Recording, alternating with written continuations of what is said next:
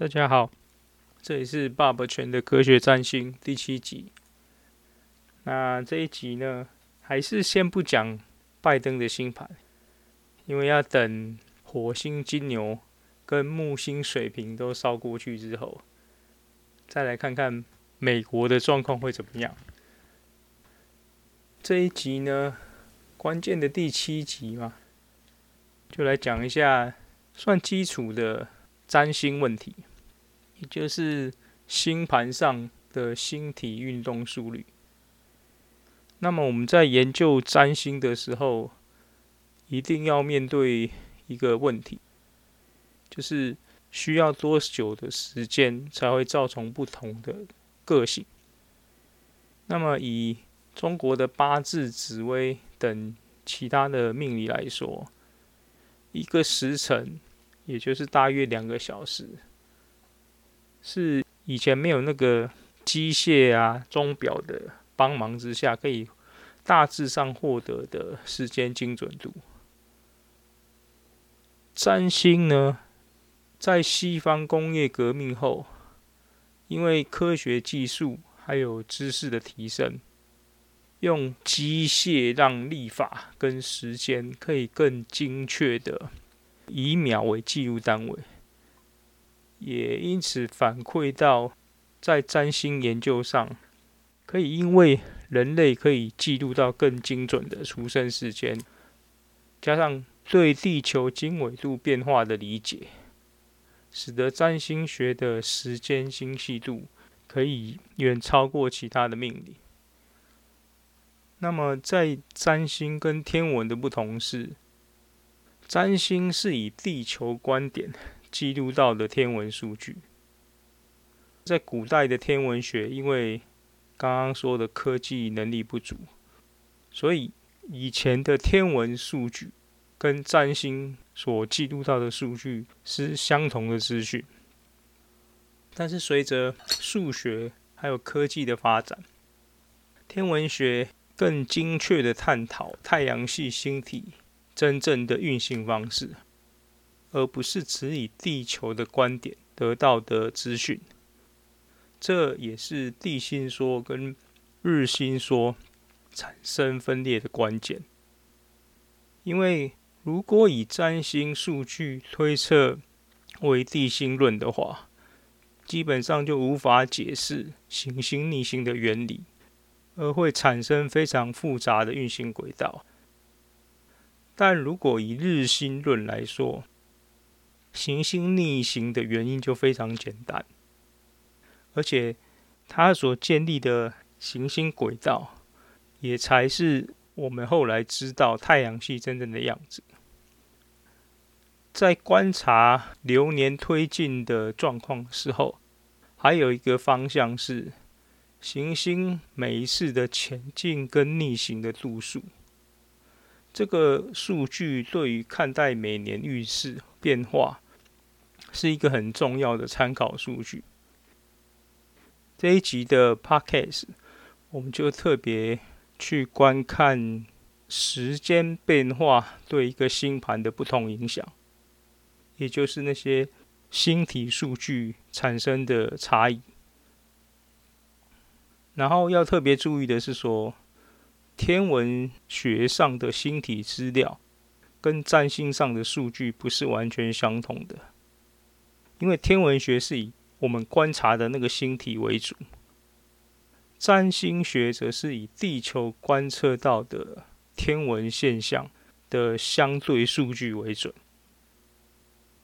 那么，我们就依照距离远近跟威力大小来看每个星体的数据的差异。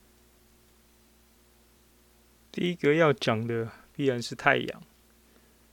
太阳是地球公转的轴心，地球绕太阳一圈是三百六十度，但是一年是三百六十五点二四天。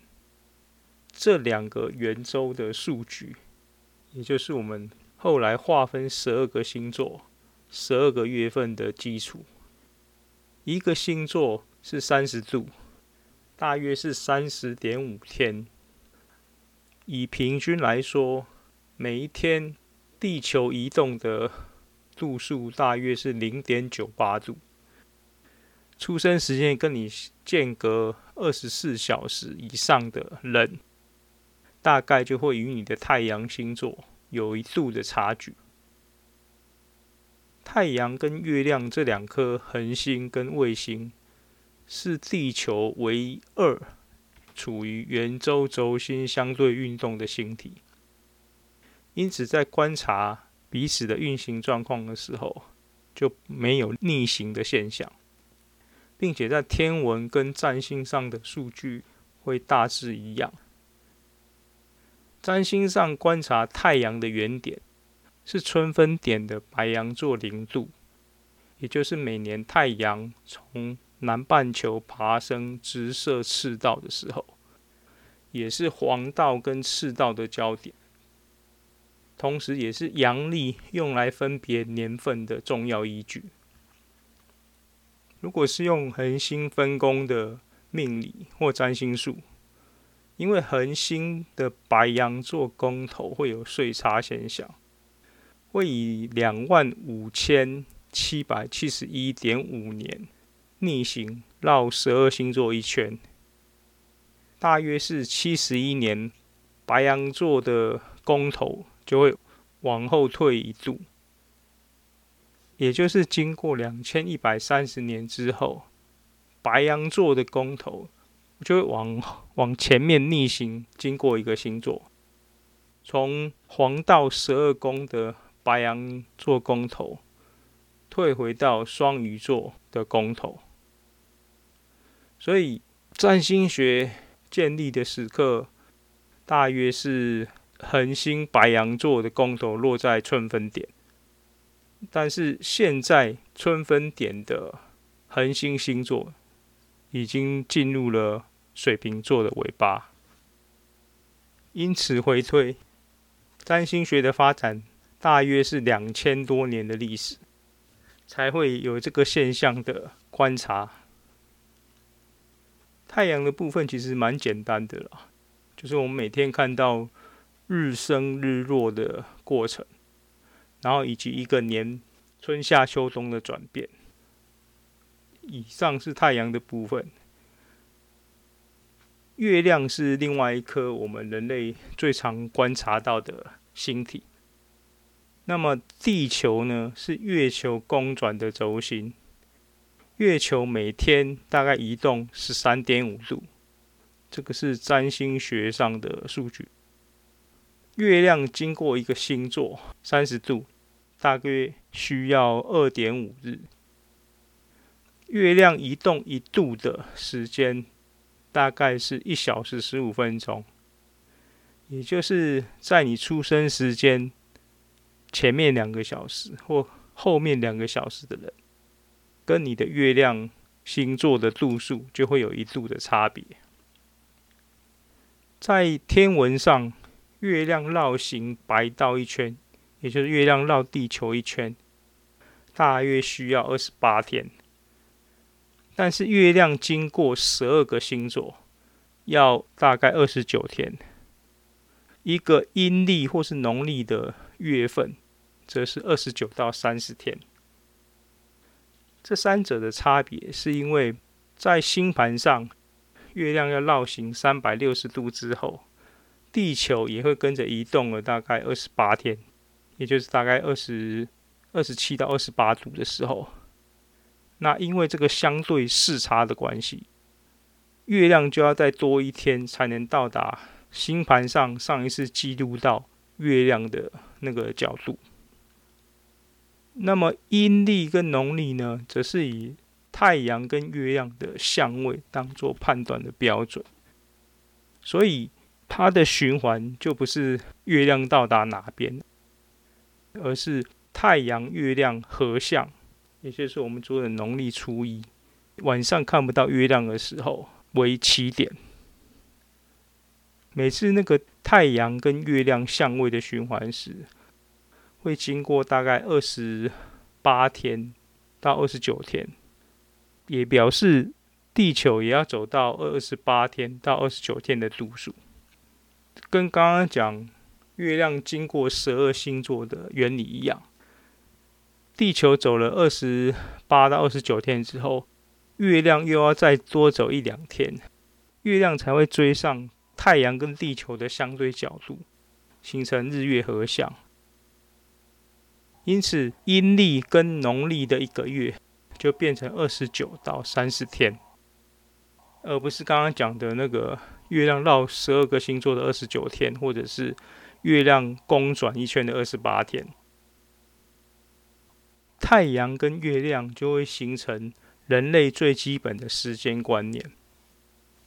太阳，呃，除了分辨日月之外，也是春夏秋冬跟季节变化的观察点。在占星上观察月亮的原点，是以每次日月合相零度的新月。也就是阴历跟农历用来划分月份开始的依据。农历因为是用太阳的节气点来划分一个年份，所以农历是一个阴阳合历，而不是单纯的阴历。这个是月亮的部分。上面太阳跟月亮是影响个人特质最强烈的两个星体。所以你要记得的一些关键数据就是三百六十五天跟三百六十度，以及月亮的二十八天，呃，以及二十九到三十天的日月相位的循环。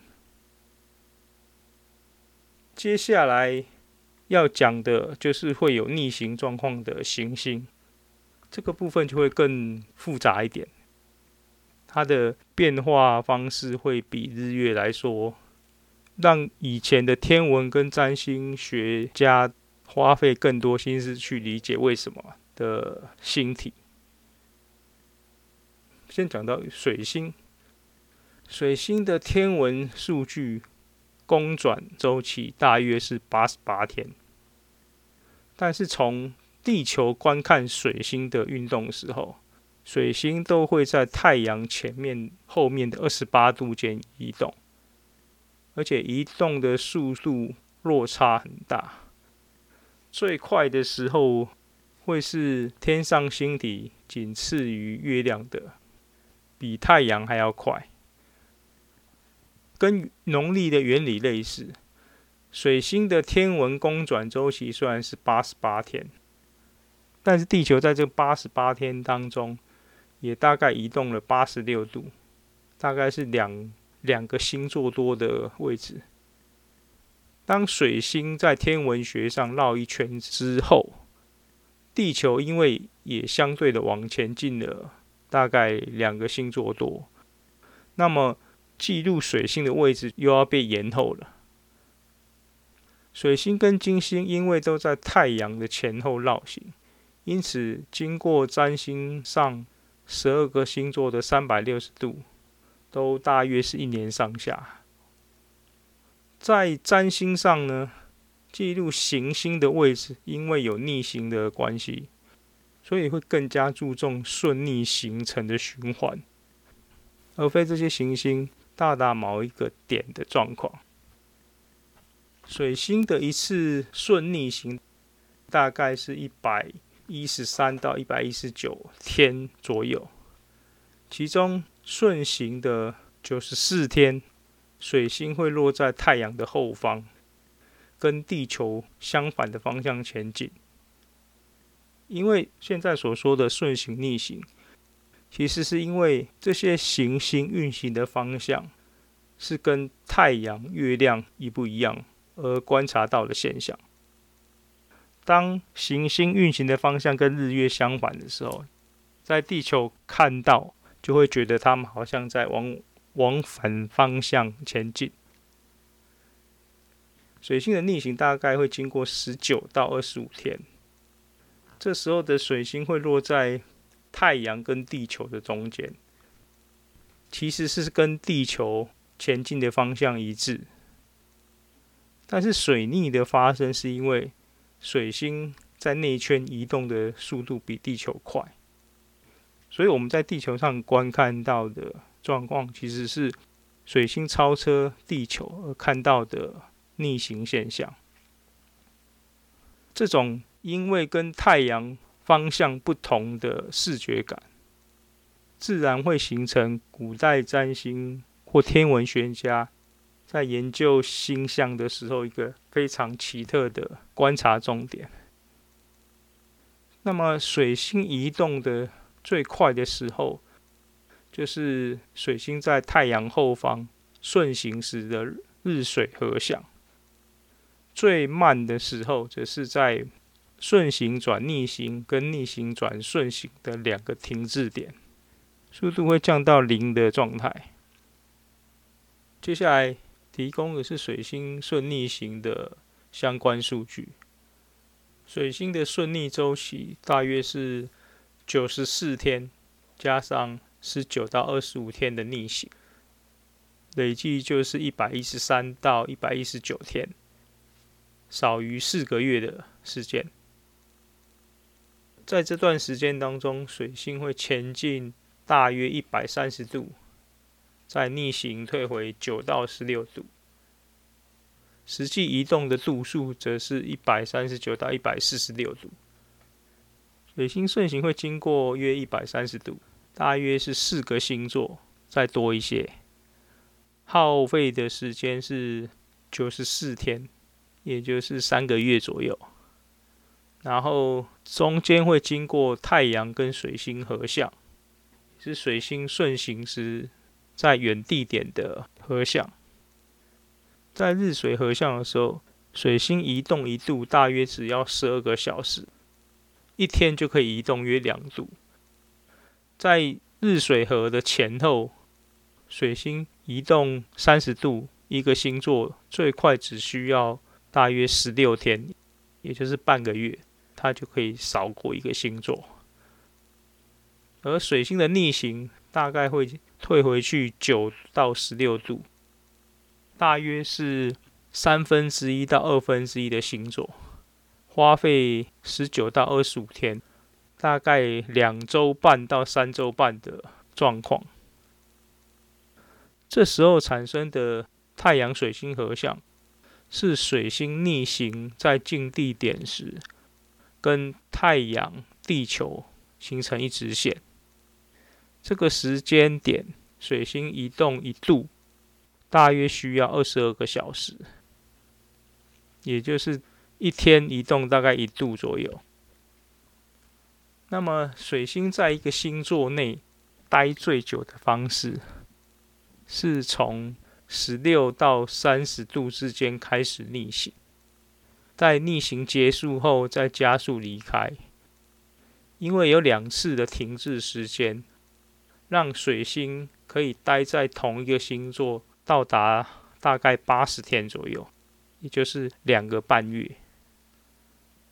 这个跟你用平均度数来计算水星的运动速率会有非常大的差别。然后每年水逆大多会发生在相同性质的星座，比如同样都是水象，都是风象。因此，观察水逆的重点是，你可以发现当年度的水星可以累积那种特质半年以上。比如说，二零二一年水逆落在风象，也就让二零二一年的水星拥有最多的时间都落在风象，会超过半年以上。那要注意的是，我这边计算的。数据是依照二零零九年观察星盘而获得的，但是因为行星的公转多半不是正圆，然后每次顺逆的度数、日期、时间都会有一些许误差。现在在讲这一集的时候，刚好是水逆水平要结束逆行之前的时间点，水星之后就是金星。金星的公转周期在天文学上是大概两百二十五天。从地球观看金星，记录到的度数，则是金星会在太阳前后四十八度移动。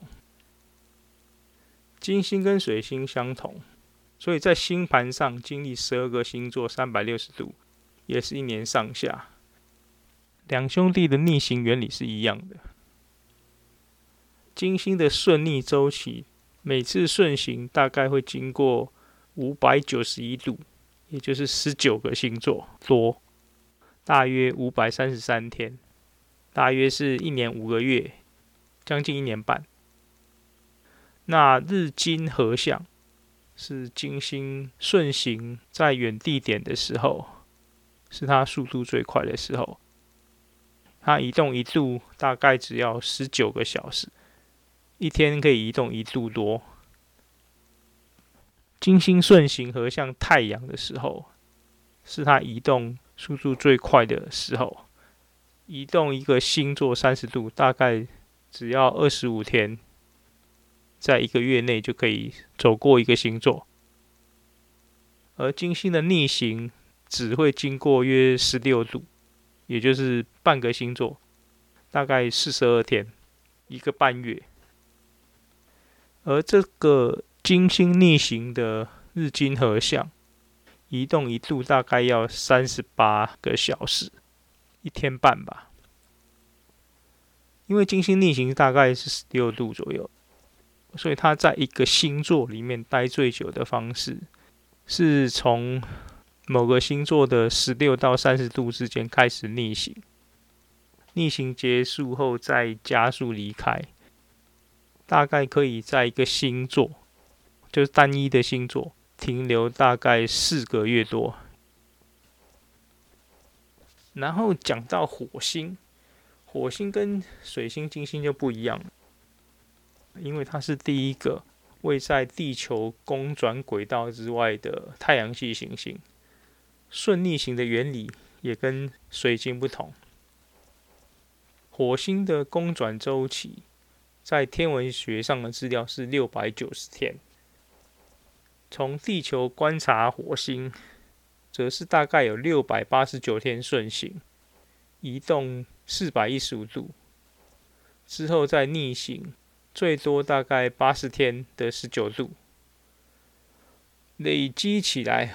火星在星盘上经过大概两年一个多月，就会走完一圈又一个星座的三百九十六度，也刚好是地球走两圈又一个星座多的路数。因此，火逆的现象是两年才会发生一次，而火逆的时候会形成太阳、地球、火星一直线的。日火对冲，这是那个星体要在地球的公转轨道外才会形成的现象，包括月亮也是如此。因为每次满月的时候，就是月球跑出地球公转轨道外的时刻。火星顺行会经过大概四百一十五度，要花费。一年十个多月的六百八十九天，日火合是火星在顺行的到达远地点的时候，移动一度大概要一天又十一个小时。这个时候移动一个星座三十度，最快大概就是四十一天，一个月多。那逆行的时候会经过十到十九度，花费五十九到八十天。你可以看到它的那个 range 比较宽。这个时候产生的日火冲是火星逆行到达近地点的位置，它移动一度大概也要花两天十五个小时。火星逆行最多十九度，所以它在一个星座内待最久的方式是从某个星座十九到三十度间开始逆行，然后逆行结束再离开。就会在这个星座停留多达两百三十四天，最长大约是七个半月。也就是火星在逆行的时候，有可能在某个星座待到七个月以上。此时的火星威力就会相对于其他火星顺行的时间更加独特。等于是有大半年的时间出生的人，你们的火星都落在相同的星座上。为什么个人星在占星上特别会影响一个人个性上的变化呢？因为他们都是移动速度快的星体。月亮只要两天半就可以经过一个星座，太阳是三十天左右。水星最快的时候大概是半个月，金星最快的时候是二十五天。大概也是接近一个月的时间，而火星最快的时候大概是四十一天，是一个一个半月不到吧。因此，在占星上，日月水金火的变化，通常会是判断一个人跟别人有差异的重要关键。然后再加上十二个宫位的不同。就可以让占星上星盘的变化可以精准到十几分钟之内就可以观察到不同点。